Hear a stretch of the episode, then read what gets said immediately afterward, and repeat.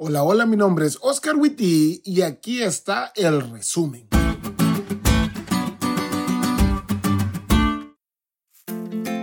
Feliz sábado amigos. Hoy es uno de esos días en los que digo gracias a Dios que ya es sábado.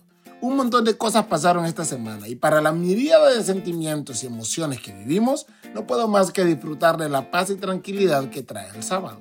Y con eso en mente quiero compartir con ustedes los puntos del resumen de la lección de esta semana. Punto número uno. Es Dios quien nos conduce. Hace un tiempo atrás leí una frase que decía, cuando todo va mal, ¿sigue diciendo que Dios es bueno?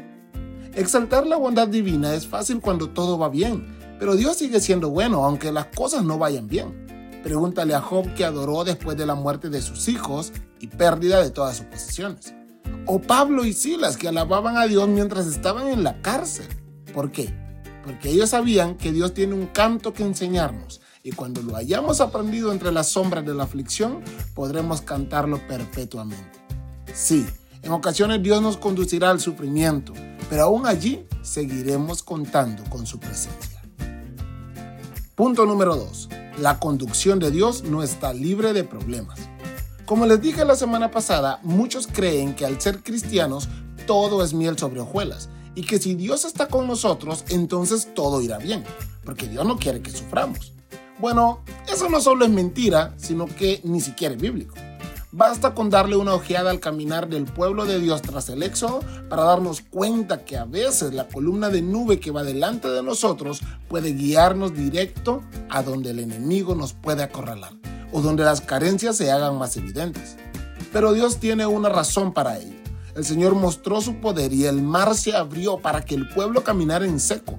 Y cuando tenían sed y no habían más que aguas amargas, Dios endulzó las aguas para suplir milagrosamente su necesidad. La conducción de Dios puede que te lleve por un camino que no esperabas y que incluso te mete en problemas, pero cuando vuelvas a pastos verdes, confiarás aún más en Él. Y punto número 3. Ten esperanza. Hace unos meses atrás estábamos pasando por un momento muy difícil. El Señor nos estaba conduciendo por el valle de sombra y de muerte. Y mientras lo peor arreciaba, recuerdo a Esther decirme, no te preocupes, ya casi se acaba esto. Durante las semanas que faltaron, esa era mi esperanza. Ya casi se acaba todo esto. Y así fue. Dios fue fiel y salimos de esa prueba.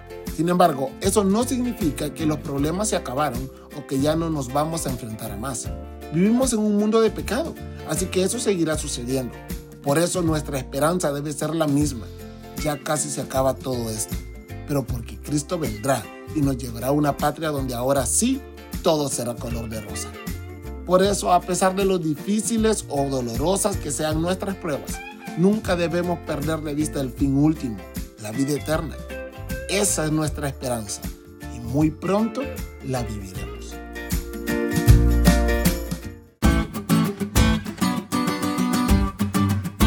Diste cuenta lo cool que estuvo la lección? No te olvides de estudiarla y compartir este podcast con todos tus amigos. Es todo por hoy, pero mañana tendremos otra oportunidad de estudiar juntos.